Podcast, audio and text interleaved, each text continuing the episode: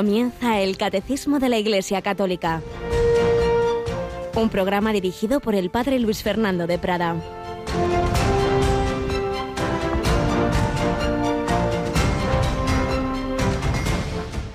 Cuando levantéis en alto al Hijo del Hombre, sabréis que yo soy y que no hago nada por mi cuenta, sino que hablo como el Padre me ha enseñado.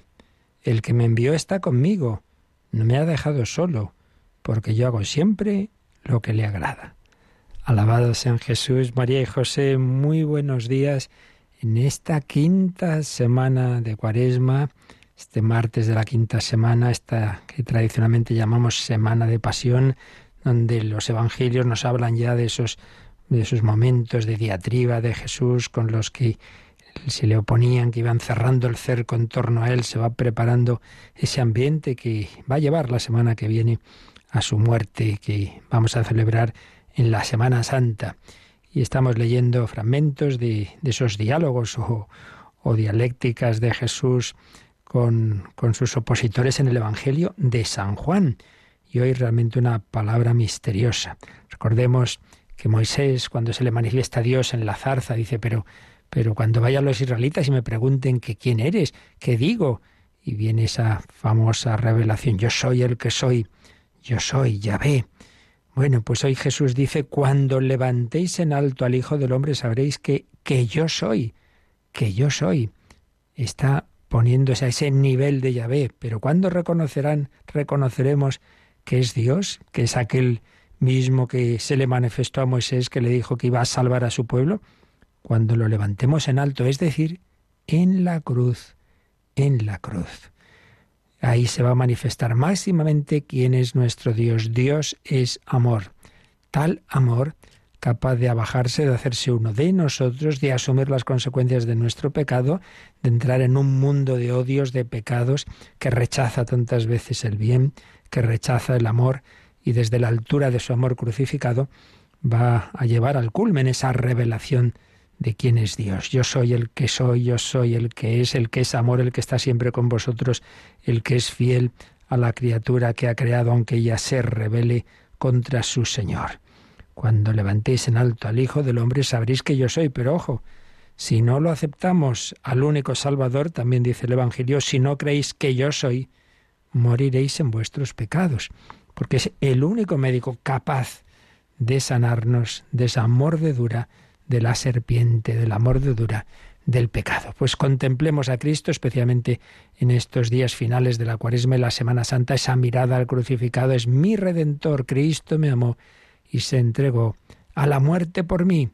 Y para ayudar a esa contemplación, pues como sabéis, Radio María echa al resto de oración, de meditación, de ejercicios espirituales esta semana y la próxima. Buenos días, Rocío. Muy buenos días, Padre. Buenos días a todos los oyentes en este martes. En este martes de esa quinta semana de Cuaresma, en la que desde hace años Radio María pues ofrece diversas tandas de ejercicios espirituales que ya comenzábamos ayer. Vamos a recordar para si alguno se ha despistado las horas en que pueden engancharse a estas meditaciones y si no han oído las de ayer también vamos a recordar que tenemos un magnífico podcast, ¿verdad? Sí, en radiomaria.es tienen ese enlace a podcast de Radio María donde podrán encontrar los ejercicios de este año y de los anteriores. Si alguno pues quiere retomar las meditaciones de alguno que se ha perdido, pues ahí lo pueden descargar o escuchar online. Aparte, recordamos los horarios de estos ejercicios mm. espirituales. Empezamos de madrugada, bien tempranito, para los que se van a trabajar a primerita hora. A las cuatro en punto van a poder disfrutar de las meditaciones que ya impartió el padre Francisco Javier Fernández Perea en eh, Radio María en el año 2012. Si quieren escucharlas en directo a las 11 de la mañana, están las meditaciones del padre José Benito Pérez Lopo, que ya le conocemos por las misas que celebra en Radio María a las 10 de la mañana desde que comenzamos con esta pandemia. A las 6 de la tarde predica el padre Ramón García Saavedra, que es vicario de vida consagrada y se dirige en especial también a los miembros de la vida consagrada. Y a las 11 de la noche, el padre Manuel Arostegui nos habla en concreto en estas meditaciones de la paciencia. La paciencia de Dios, que nos explicaba anoche, que en realidad es otra forma de llamar a su amor misericordioso. La misericordia de Dios, el amor de Dios, el yo soy de Dios. Pues ya lo sabéis, siempre estas horas que nos ha dicho Rocío son peninsulares, por tanto a las 10 de la mañana hora canaria será la meditación del padre José Benito Pérez Lopo, nuestro párroco castrense, que él como los demás que os hemos estado recordando, pues la verdad es que nos dan unas meditaciones muy sabrosas. Pues que aprovechemos para contemplar a Cristo, para unirnos a Él, para convertirnos. Hay conversiones de, pasar de, de cero al, al infinito, pero ahí luego esa conversión de ir adelante, cada día un pasito más. Bueno, estábamos contando la conversión de quien prácticamente había perdido la fe y, lo poquito que le quedaba revivió en aquella confesión y comunión que hizo en París el quien sería Carlos, quien sería y es Carlos de Foucault, quien fue beatificado hace algún tiempo y falta ya su canonización, si no recuerdo mal, que ahora ya me estoy haciendo un lío. Pero bueno, en cualquier caso, mm, vamos a seguir conociendo su vida, la vida de este hombre que quiso nada más que entregarse a Cristo una vez que lo reconoció.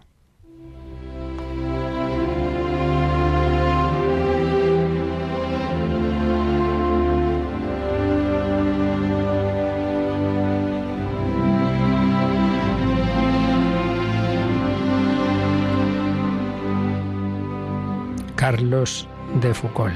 Nos habíamos quedado en esa mañana en la que va a una iglesia de París donde está ese sacerdote del que tanto le habían hablado, simplemente para pedirle pues tener entrevista con él, que le explicara el catolicismo, que quería conocerlo porque porque se daba cuenta de que esa religión que era la suya de infancia, pero que luego se había apartado totalmente y era la que en cambio seguía a su prima tan buena, tan lista, y otras personas decían, pues esto no debe ser algo tan tonto.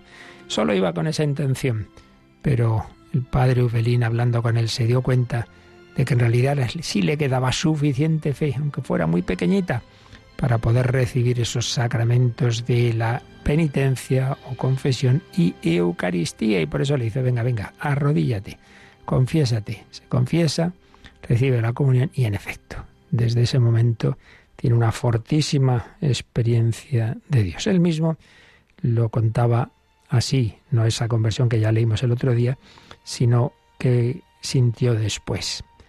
Si hay alegría en el cielo por un pecador que se convierte, la hubo cuando entré en ese confesionario. Señor, qué bueno has sido, qué feliz soy.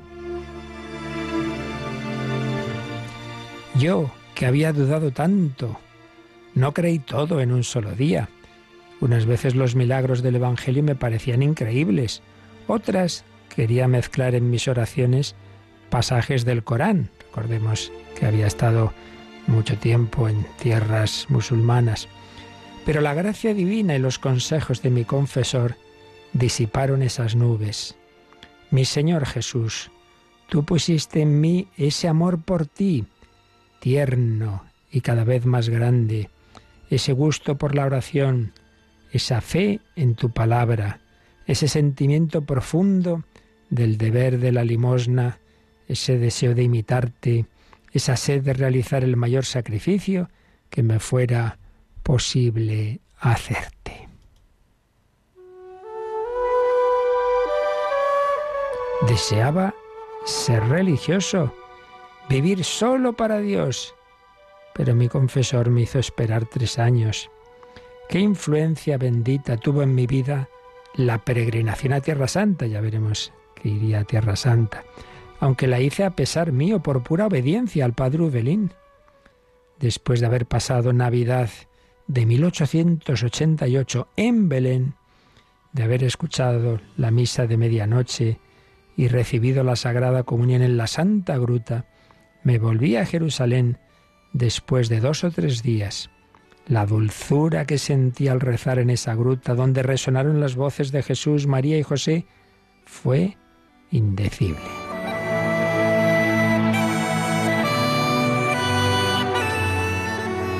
Tengo sed de llevar la vida que entreví, que adiviné caminando por las calles de Nazaret, que pisaron los pies de nuestro Señor, pobre artesano perdido en la abyección y la oscuridad.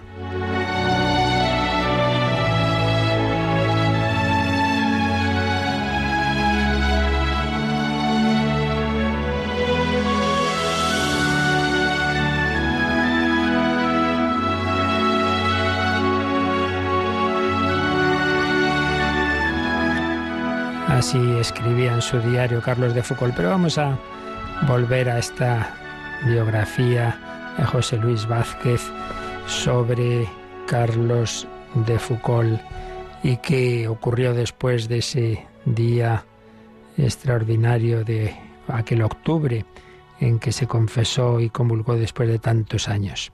El orgullo de Carlos de Foucault y su voluntad de poder se transmutan en un ardor extremo de humildad, de abajamiento, de pobreza.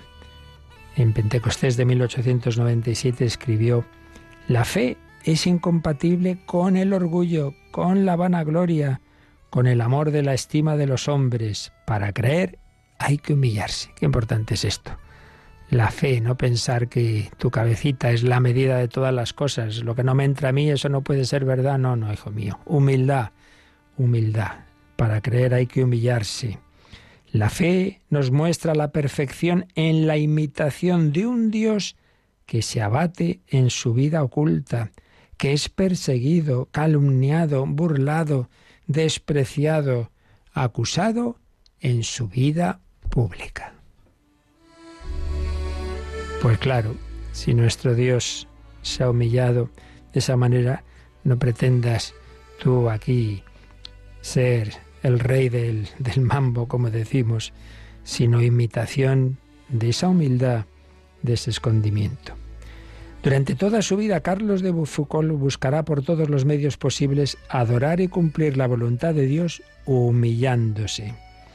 Y hay otro aspecto muy importante en su conversión, el encuentro íntimo en la Eucaristía con el Señor Jesús, el Verbo encarnado, pero ¿qué aspecto de Jesús contempla especialmente? Pues ese mismo, el aspecto de abatimiento y pobreza, aquel a quien recibe, aquel en cuyo sacrificio comulga después de su confesión, es Jesús, el pobre de Belén, el desconocido de Nazaret, el despreciado del Calvario, el que quiso entregarse hasta el extremo.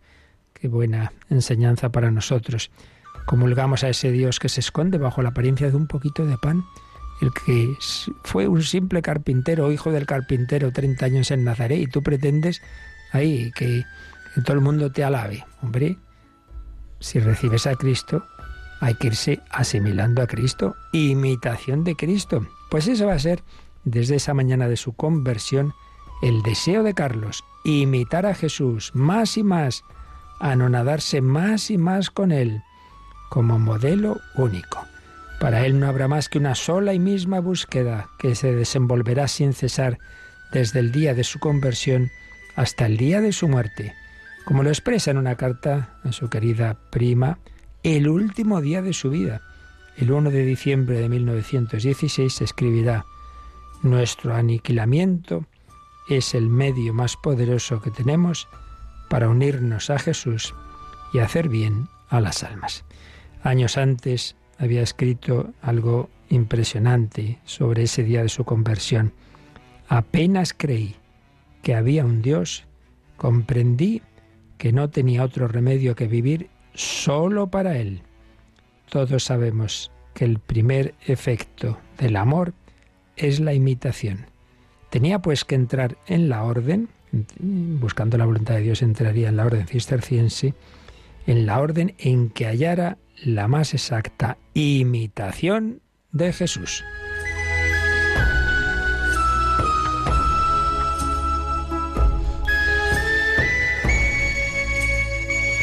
Pues ya vemos, no fue simplemente conversión y ya está, sino inicio de un camino de imitación de Cristo. Pues esta es la vida del cristiano, desde ese bautismo que es una primera unión con Cristo hasta el final, en la muerte estamos llamados a cada vez parecernos más a Jesús. Los sacramentos hacen la parte principal, pero hace falta también poner de nuestra parte, desde la oración contemplativa de Jesús, el desarrollo de las virtudes, va haciendo que toda nuestra vida se vaya pareciendo a Jesús. Desde que conocí a Dios, mi único deseo fue vivir para Él, entregarme a Él, imitarle a Cristo.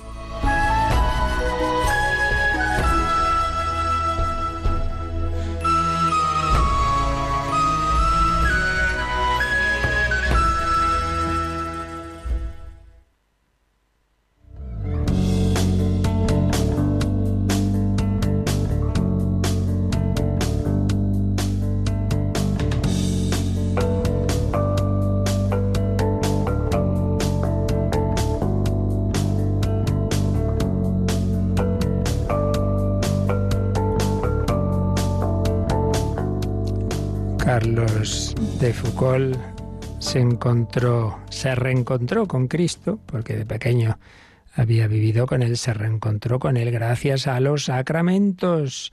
No podemos separar la vida espiritual, la mística, las experiencias de Dios de ese camino ordinario y privilegiado que el Señor nos ha dejado, pero en la humildad, en la sencillez, en arrodillarse ante un hombre y confesar los pecados, en arrodillarse ante lo que parece pan y reconocer que es el cuerpo de Cristo y así los demás sacramentos. Bueno, pues es lo que estamos viendo precisamente en nuestro comentario al catecismo, estamos hablando de la introducción a los sacramentos en general, luego iremos viendo cada uno en particular.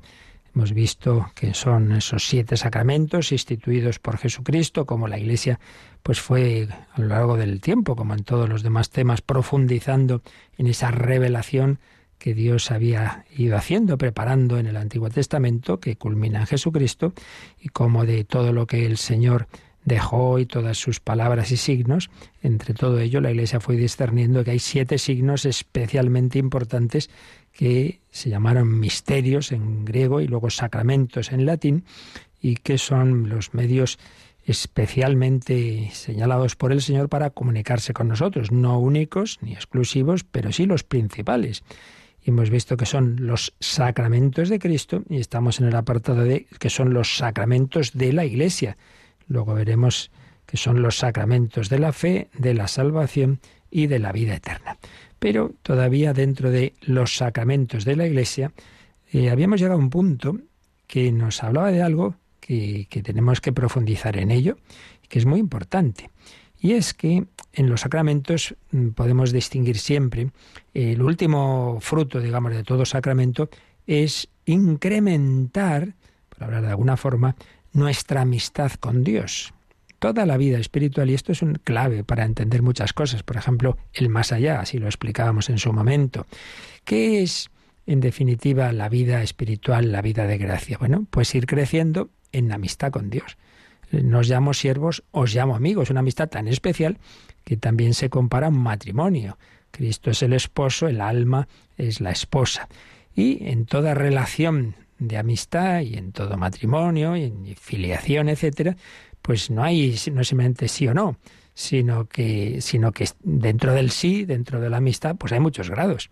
Cada vez tengo más intimidad con esta persona, cada vez soy más amigo, cada vez nos entendemos mejor. Acabo de 50 años de matrimonio, mi esposa y yo es, que vamos, nos entendemos a la primera. Sí, la amistad está llamada a ir creciendo.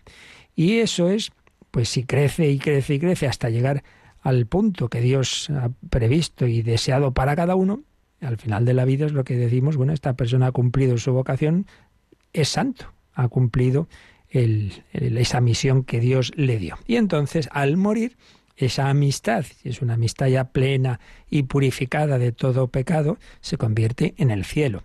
Si no es del todo, si todavía quedan ahí restos de pecados, pues necesita acabarse el alma de ser purificada en el purgatorio.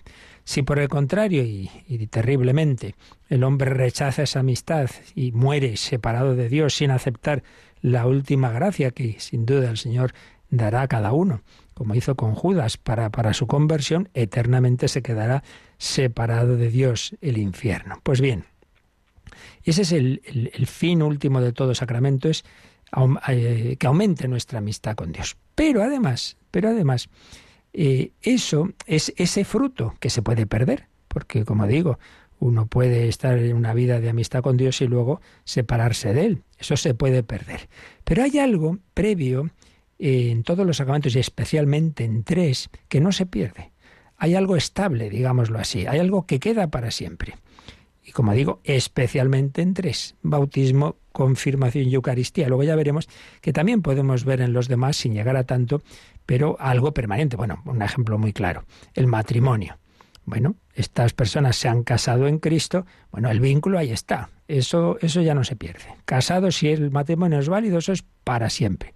Que luego eh, crezcan o no en, el amor entre ellos y al Señor, eso sí se puede perder, pero el vínculo no. Bueno, pues eso especialmente ocurre con tres sacramentos. Y es lo que habíamos empezado a ver.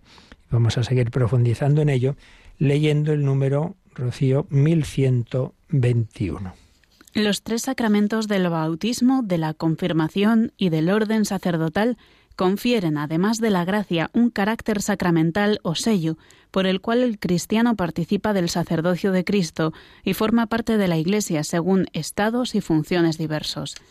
Esta configuración con Cristo y con la Iglesia, realizada por el Espíritu, es indeleble, permanece para siempre en el cristiano como disposición positiva para la gracia, como promesa y garantía de la protección divina y como vocación al culto divino y al servicio de la Iglesia. Por tanto, estos sacramentos no pueden ser reiterados. Bueno, pues en estas líneas del número 1121, el catecismo nos ha hecho una síntesis de una teología que luego intentaremos desarrollar un poquito más, que, se ha ido pues trabajando a lo largo de los siglos, a lo largo de los siglos, desde los textos del Nuevo Testamento hasta toda esa profundización, como digo, de siglos y de la práctica de la liturgia, pues ah, nos ha ido llevando a unas certezas sobre esos sacramentos que aquí, como digo, el catecismo resume en ese número 1121. Nos ha hablado de tres sacramentos bautismo, confirmación y orden sacerdotal que confieren, además de la gracia, un carácter sacramental. Lo que os decía antes, además de la gracia, es decir, todo sacramento, lo principal es que nos comunica una mayor intimidad con el Señor. Eso es lo que llamamos la gracia de Dios. La vida divina, la vida divina en mí me acerca más al Señor. Eso siempre es el objetivo, eso es lo principal. Pero además de la gracia, estos tres sacramentos confieren un carácter sacramental o sello, ahora veremos esa palabra donde aparece en la escritura, carácter sacramental o sello, por el cual el cristiano participa del sacerdocio de Cristo. Vamos viendo matices de este concepto.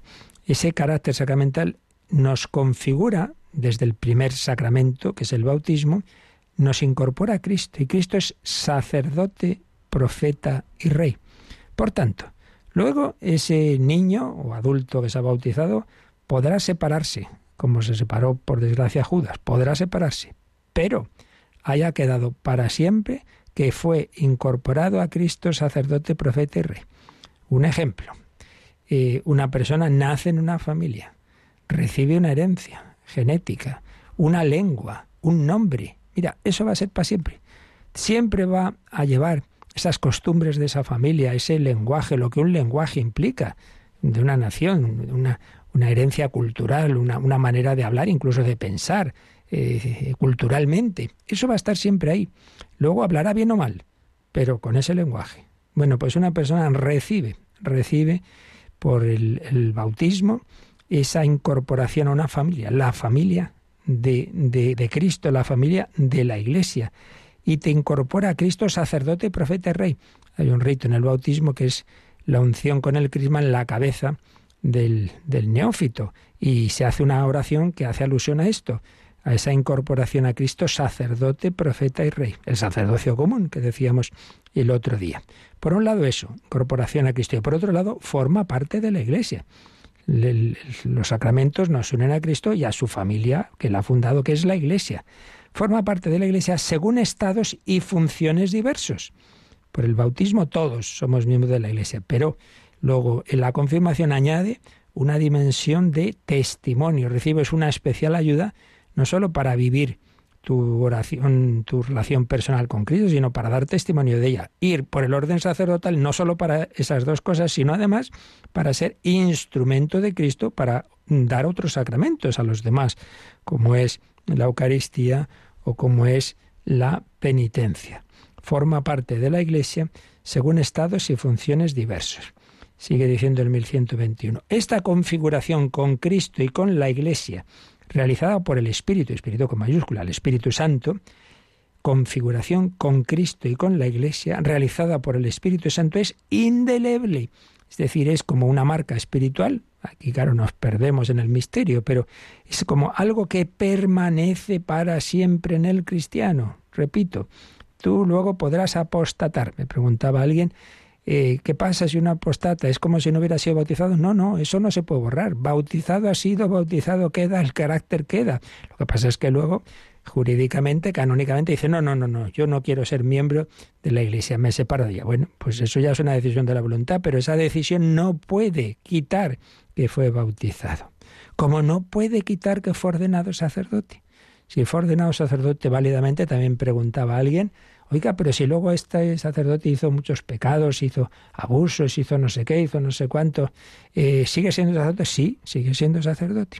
La Iglesia dice que no puede ejercer el ministerio, bueno, por el mal ejemplo, etcétera, pero lo sigue siendo y por tanto, si en un momento dado alguien está en peligro de muerte y no hay nadie, ningún otro sacerdote, sacerdote podría, podría darle la absolución, por ejemplo.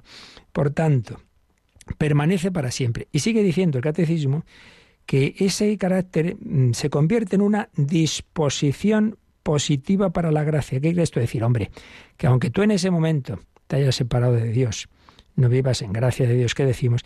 Eso está como pidiendo que vuelvas. Es una contradicción. Pues esto que decía, ¿no? Uno ha sido educado en una familia católica en España, sigue siendo español y luego está hablando siempre contra España. Oye, es que esto, no cuadra mucho, hombre, que tú has recibido todo de, de tu familia, de tu patria, etcétera.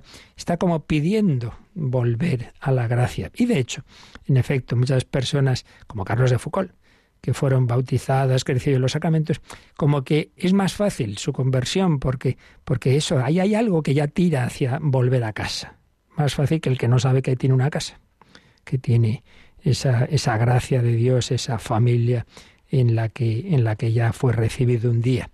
Permanece como disposición positiva para la gracia, como promesa y garantía de la protección divina, claro, porque los sacramentos es una alianza con Dios y nosotros pues muchas veces no la cumplimos, pero Dios siempre. Dios no se olvida de nadie con quien se ha comprometido. No me dejes, madre mía, decimos bendita sea tu pureza. Pues el Señor no nos deja, claro que no. Promesa y garantía de la protección divina y vocación al culto divino y al servicio de la Iglesia. Como veremos, el carácter sacramental del bautismo, de la confirmación, por supuesto del orden, nos habilita para ese culto a Dios en la Iglesia. Por eso, en los primeros tiempos, cuando se, se estaba preparando un pagano para para ser bautizado, no le dejaban participar en las celebraciones eucarísticas, en todo caso la primera parte solo, pero solo parte, porque no, no, tú todavía, tú todavía no, no, no, no, no puedes dar este culto cristiano a Dios, no puedes. Aparte por misterio, por razones pedagógicas se hacía, pero está este, este sentido, es decir, no, todavía no, no puedes dar ese culto porque aún no estás bautizado y por supuesto, entonces y ahora uno no puede recibir sacramentos de la comunidad, etcétera, si no está bautizado, ni debe hacerlo si no está en gracia de Dios. Vocación al culto divino y al servicio de la Iglesia.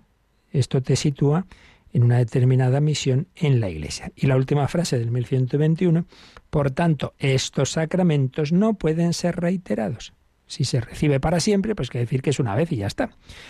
Y bueno, pues como nos ha dicho el catecismo, esto lo sabe la Iglesia del bautismo, la confirmación y el orden sacerdotal. Por eso nos pone al margen estos números en donde se habla de cada uno de estos sacramentos. Leímos el otro día lo que decía del carácter en el bautismo, del carácter en la confirmación. Vamos a leer, Rocío, lo que dice del carácter en el orden sacerdotal, el número 1582. 1582 nos explica esto aplicado al sacerdocio. Como en el caso del bautismo y de la confirmación, esta participación en la misión de Cristo es concedida de una vez para siempre. El sacramento del orden confiere también un carácter espiritual indeleble y no puede ser reiterado ni ser conferido para un tiempo determinado. Pues como veis, es viene a ser aplicar al orden sacerdotal todo lo que estamos diciendo, añadiendo una cosa, que no puede ser conferido para un tiempo determinado. ¿Vas a ser sacerdote por tres años? Pues no, si eres sacerdote lo eres para siempre. Eso es así. Otra cosa es que como norma general, al menos en la Iglesia latina, si la Iglesia prefiere dar el, orden sacerdotal solo a aquel que tiene además una vocación de celibato. que es, digamos, puesto que el orden sacerdotal nos configura con Cristo y Cristo fue célibe, pues hay una máxima conveniencia teológica entre el sacerdocio y el celibato. Pero puede ser, excepcionalmente, y, así es en iglesias orientales, y, por supuesto no en sus obispos, porque tienen claro que la plenitud del sacerdocio implica el celibato, puede ser en efecto que, bueno que sea compatible con el matrimonio pero en la iglesia latina no lo es. Entonces si una persona pues eso luego deja el ministerio sacerdotal se le puede dispensar del, del tema del celibato. Pero repetimos seguirá siendo sacerdote. Otra cosa es que como norma general no lo no, no lo vaya a ejercer pues bueno esto es lo principal que ahora vamos a desarrollar y hoy el próximo día, si Dios quiere, porque creo que es importante que conozcamos los fundamentos teológicos y las consecuencias espirituales de toda esta bella teología del carácter. Pero nos quedamos sobre todo con esto, que el Señor te ha hecho suyo, que ya eres ovejita suya, que, que el Señor no va a dejar de amarte, que qué pena que tú te, te, separes de Él, pero que no te olvides de que Él siempre te va a esperar, que nada puede separarnos de su amor, que nos separará, dice San Pablo, y canta Atenas, nada puede separarte de mi amor. Pues vamos a quedarnos disfrutando de saber que somos amados para siempre.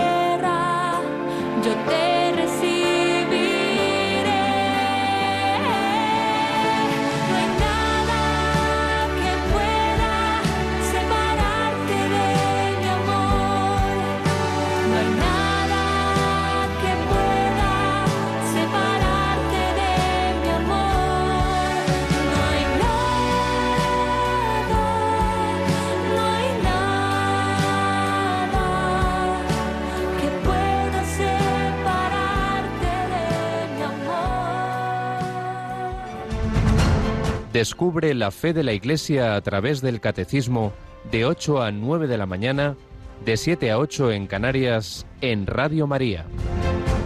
No hay nada que pueda separarte de mi amor. Bueno, sí, nuestra propia libertad, pero de parte de Dios, Él siempre va a estar ofreciéndonos volver a casa como el Padre del Hijo pródigo. Bueno, vamos a intentar profundizar un poco hoy lo que nos dé tiempo y seguiremos el próximo día en este tema tan, tan bello, ese, ese efecto, digamos, estable e incluso para siempre, de, en el caso del carácter sacramental, aunque repetimos, lo principal, pues siempre de los sacramentos es que nos lleven a la amistad eterna con Dios como cantaba Atenas, esa vida eterna con Dios, que empieza en esta vida por la gracia, por la gracia. Entonces, los sacramentos nos dan esa gracia que nos unen a Dios y también a la vez, a la vez nos hacen eh, miembros de la Iglesia o nos van dando distintos, eh, distintas misiones en la Iglesia. Todo eso es la parte, digamos, estable. Digamos, para que, bueno, que hay cosas aquí siempre en este programa eh, que algunas son un poquito así como más técnicas, bueno, que no, nadie se preocupe, pero es bueno que al menos en algún programa elevemos un poquito el nivel, ¿verdad? Hay una expresión latina clásica eh, sobre los efectos de, los sacramentos. El sacramento, el sacramentum en latín, eh, su objetivo final es, la, digamos, la res, la cosa en que consiste es la gracia, esa gracia de Dios, esa gracia sacramental. Pero se habla también de ese efecto permanente que se dan todos, aunque en tres casos es ya propiamente el carácter, y a eso se lo llama, a ese efecto permanente se llama sacramentum et res, sacramento y la cosa, digámoslo así, por hablar de alguna forma. Entonces, el sacramentum et res es lo permanente. En el caso del matrimonio, el vínculo sacramental, que eso se ha establecido. En el caso de, de la penitencia, bueno, que nos ha vuelto a lo permanente del bautismo, que nos ha hecho revivir el bautismo si habíamos perdido esa gracia de Dios. En el caso de la unción de enfermos, que nos ha unido a Cristo en su pasión, pues cuando uno está en la enfermedad. Pero sobre todo, estos tres sacramentos, bautismo, confirmación y orden sacerdotal, es el caso más claro del sacramentum et res. Entonces, este carácter sacramental, pues se fue profundizando en él, como enseguida vamos a intentar resumir, pues por un lado porque la Iglesia tenía muy claro que, que no se podían repetir. Entonces es que esos sacramentos habían hecho algo ya para siempre, una transformación real en el alma que habilita al fiel para el culto divino, para participar en la alabanza a Dios. Y también sacramentos que que contribuyen a la estructuración jerárquica de la Iglesia. Tú eres un fiel cristiano, tú eres un sacerdote, tienen una característica de estabilidad muy grande, porque repetimos, la gracia se puede perder por el pecado mortal, pero el carácter no, porque el carácter es algo del propio ser, del alma, algo permanente, y eso ya no se pierde. Bueno, empezamos a resumir un poquito, porque se nos ha ido el tiempo y tenemos bastantes preguntas últimamente pendientes, un poquito sobre cómo se ha ido profundizando en esta doctrina del carácter. Y de nuevo nos servimos de esta estupenda síntesis de esta teología este manual del padre José, José Granados García, el Tratado General de los Sacramentos.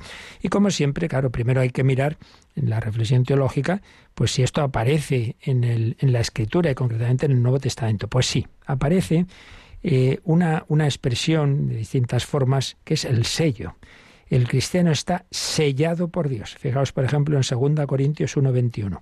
Dice que el Señor nos ungió, nos selló y ha puesto su espíritu, su espíritu con mayúscula, como prenda en nuestros corazones. Y el contexto estaba hablando de Cristo como amén a todas las promesas divinas, es decir, como lo definitivo de la obra de Dios. También en Efesios 1.13, también ahí se dice que el cristiano ha sido marcado con el sello del Espíritu Santo prometido.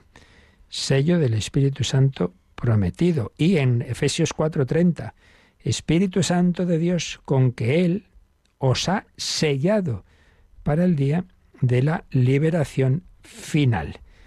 Bueno, pues ahí hay una clara relación entre el bautismo y un sello. Y por cierto, los judíos llamaban también sello a la circuncisión, que venía a equivaler en ellos, en, en, ese, en esa antigua alianza, a nuestro bautismo, puesto que se entraba en el pueblo de Israel por la circuncisión y se podía participar en el, en el rito de la Pascua, por ejemplo, solo si se estaba circuncidado. Hay una analogía con lo que ocurre en nuestro bautismo.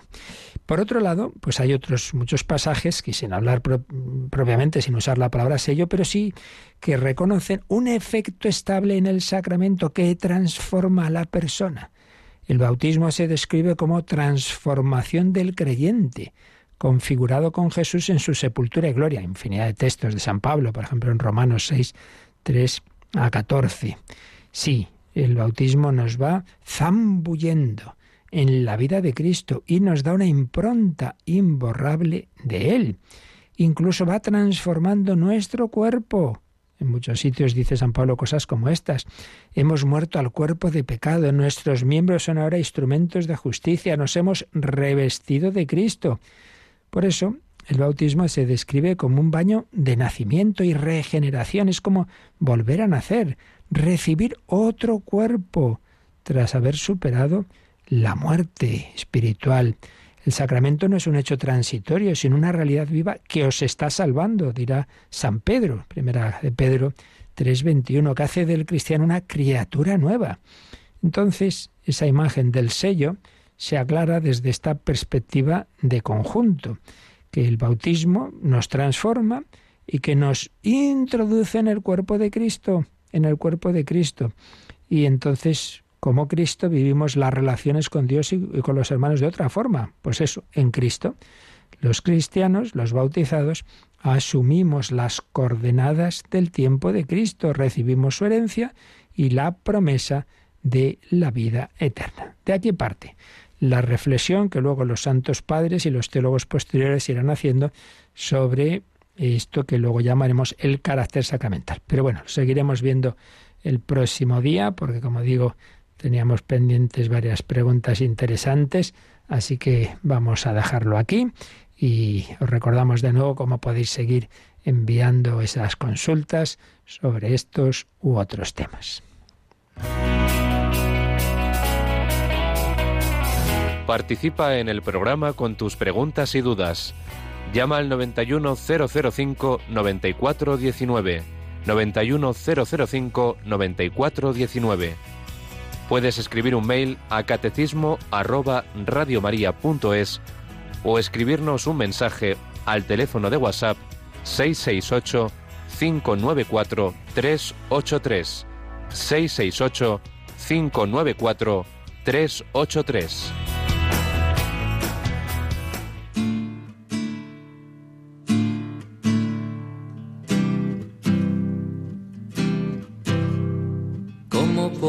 agradecer tanta bendición? ¿Cómo podré responder a tu amor? Levantando mis manos, Señor, declarando que tú eres Dios y dejándome llevar por el soplo de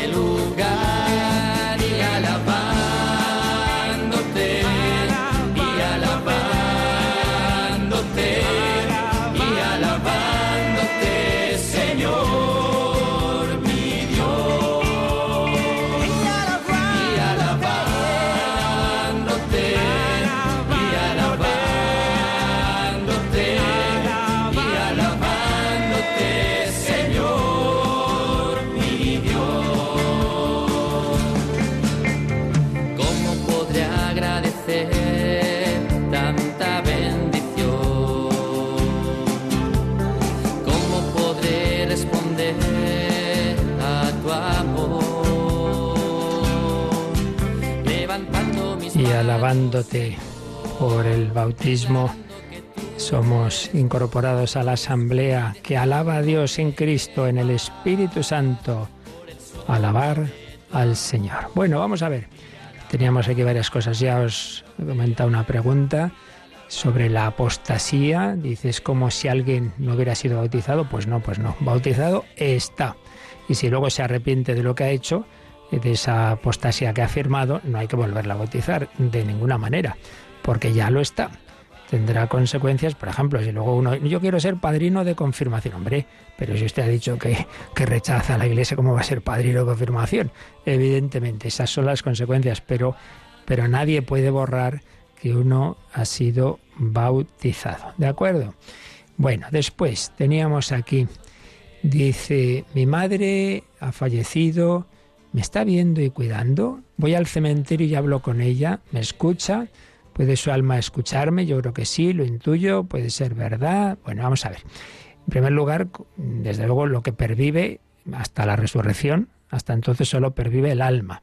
Por tanto, para hablar, por de alguna manera, con, con, un ser con un difunto no hace falta que vayamos al cementerio. Está muy bien que lo hagamos, pero no, no. Ahí están solo los restos del cuerpo esperando la resurrección. Pero, pero no, eso de que para hablar con una persona haya que ir al cementerio a dirigirse a la tumba, pues no es verdad. El alma no está ahí. Entonces, de, la pregunta ya que se hace en su día cuando hablamos de la escatología, también salió este tema, siempre recuerdo que hay cosas que sabemos seguras porque Dios las ha revelado y otras que no, que podemos, bueno, tener nuestras distintas posibilidades, opiniones, pero que no son seguras. Entonces, esta cuestión de si podemos si las personas del más allá nos escuchan, etcétera, pues con certeza no podemos responder. Por supuesto, la primera cuestión es eh, dependiendo en qué situación están. Claro, si una persona eh, eh, estuviera en la situación de separación de Dios, pues desde luego ahí no hay ningún motivo para pensar que nos vea, todo lo contrario, lo que llamamos el infierno. Si están en el purgatorio o en el cielo, puede que nos escuchen, puede que sí, pero no automáticamente, sino que solo sería porque Dios así se lo conceda, porque en Dios nos vean. ¿Lo puede hacer el Señor? claro que lo puede hacer. ¿Lo hace a veces? Seguramente que sí. ¿Lo hace siempre? Pues no lo sé tengo que decir, lo que no se sabe, no se sabe. No creo que siempre, pero repito que no lo sé. Pero en cualquier caso, lo que está claro es que hay una comunión de los santos. Por tanto, si está salvado, sea que todavía se esté purificando en el purgatorio o sea que esté en el cielo, lo que está claro es que hay una comunicación de que lo que hacemos nosotros le ayuda para bien y que esa persona sin duda también intercede por, por, por quienes ha dejado aquí. ¿Hasta qué punto eso sea ya con una viéndonos? Eso, repito, ahí no lo sé, pero mm, puede ser, puede ser. O sea que por ese sentido no hay que agobiarse. Y luego mm, hay una pregunta que eh, dice, bueno, dice que si no se cumple la última voluntad de una persona fallecida, si entonces el alma no descansa, nada de eso, nada. O sea, pensar que si una persona en su, en su testamento dice, nos dejó la herencia a mi hermano y a mí, y a mi hermana la legítima estricta, pero yo quiero compartirla, y si lo hago, si, si, si, si eso, si le doy a mi hermana más de lo que mi madre dejó, entonces el alma de mi madre no va a descansar. No, no, no, no. Eso son, eso de que el alma no descansa no tiene nada que ver lo que hagamos nosotros después, el alma, pues lo que hemos dicho una y otra vez, que según la situación de su relación con Dios va a ser su vida eterna. Solo faltaba que si, esa alma está en el cielo, eh, eh, ahora porque yo a lo mejor no haga lo que debo, ahora la pobre no va a descansar. No, eso, eso no tiene absolutamente ningún fundamento. Y en cuanto a la pregunta, cuanto a la pregunta, vamos a ver, mi madre le dejó menos a una hermana, pero yo quiero darle lo mismo. ¿Puedes hacerlo? Pues sí, puedes hacerlo. Porque a fin de cuentas, si tu madre te lo dejó a ti, tú puedes hacer con eso tuyo lo que tú quieras. Entonces tú puedes decir, pues, pues no, pues yo prefiero, me parece mejor para una buena relación y por caridad y por lo que sea, pues que mi hermana también reciba esto. Por tanto, al revés no. Es decir, si uno intenta coger para sí lo que no le han dejado de una manera haciéndolo, entonces eso sí estaría mal. Pero lo que sea de más, lo que sea, eh, prefiero ser generoso con, con mi hermana, pues, pues sí puedes hacerlo, porque a fin de cuentas eso no va contra lo que ha hecho tu madre, puesto que tu madre te ha dejado a ti la disposición de bienes, tú puedes hacer con ellos eh, el, bien, el bien. Claro, igual que puedes dárselo a un pobre, pues puedes dárselo a tu hermana. Así que en ese sentido creo que no hay que, no hay que liarse. Luego hay varias preguntas insistiendo en, en esto que hemos dicho de un sacerdote, dicen que en determinado sitio fue eh, condenado por abusos, etcétera, etcétera, expulsado del estado clerical. Continúa siendo sacerdote, repetimos, siempre, si lo fue, lo es para siempre. Otra cosa es que la Iglesia no le deja, por razones obvias de ejemplaridad, etcétera, y de prudencia, ejercitar el, ministerio, salvo en peligro de muerte. Una y otra vez lo repito. Si alguien está muriéndose y, y está ahí pasando uno sacerdote que, que, que, que, en este momento no puede ejercer el ministerio, pero ante una situación de peligro de muerte podría podría darle la absolución, la, unción de enfermos, etcétera, etcétera. Y también nos preguntan si lo que hemos dicho, un sacerdote que deja el sacerdocio y se casa.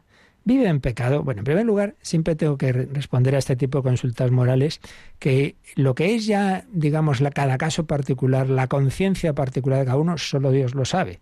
O sea, el corazón de cada persona, mm, hay un aforismo en la Iglesia que dice de internis neco ecclesia, quiere decir, mira, de lo interior interior ni la iglesia sabe, o sea, al final es una relación de Dios con cada uno. Pero aquí lo que podemos hacer es hablar en general, lo que las cosas son en sí mismas buenas o malas. Luego que uno sea consciente o no, que esté loco, no, eso ya no lo sabemos.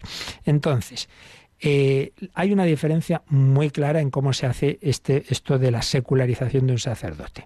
Sí, el sacerdote ha dicho, mire, yo es que eh, lo llevo esto mal, yo no puedo, yo no puedo, y pide, y pide ser dispensado, puede ocurrir, según épocas en la historia de la Iglesia, eh, se ha visto más prudente el, concederlo o no. Entonces, si se le concede, decir, vale, pues se le dispensa de ejercicio del ministerio y del celibato, y entonces se casa, y se puede casar sacramentalmente, entonces, pues entonces no, objetivamente hablando, es una situación eh, aceptable.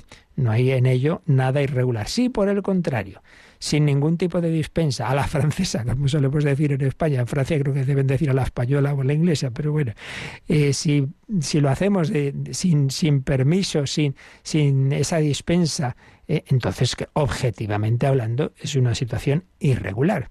Entonces, en, en sí mismo estaría mal.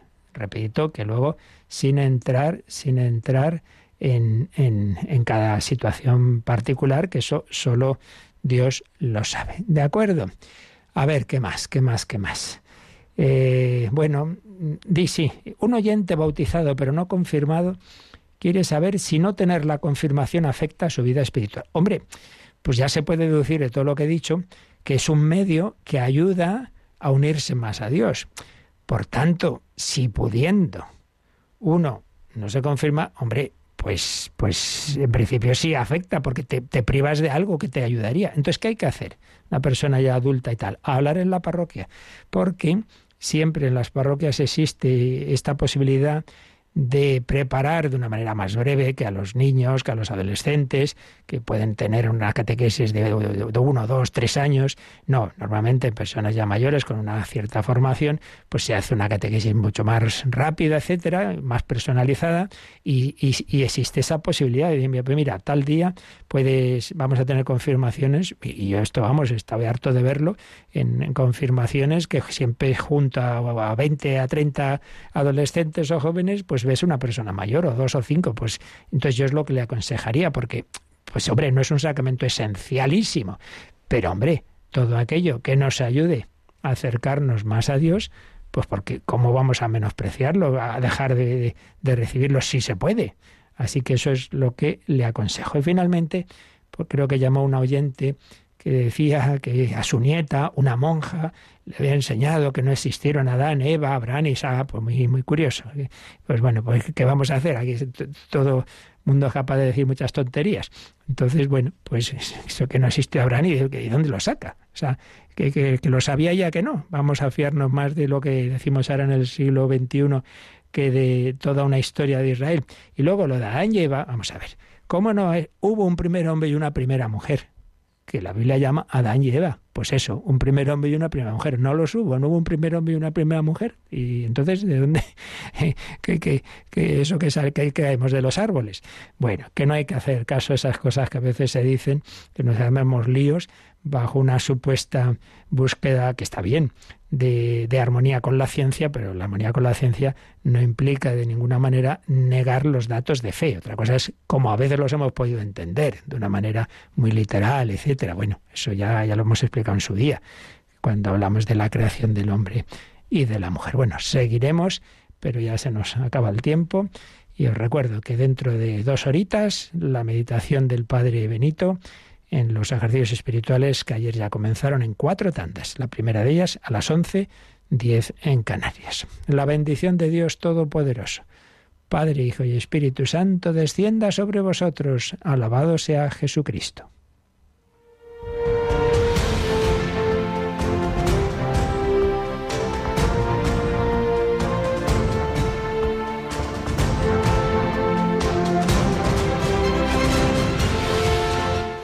Han escuchado en Radio María el Catecismo de la Iglesia Católica.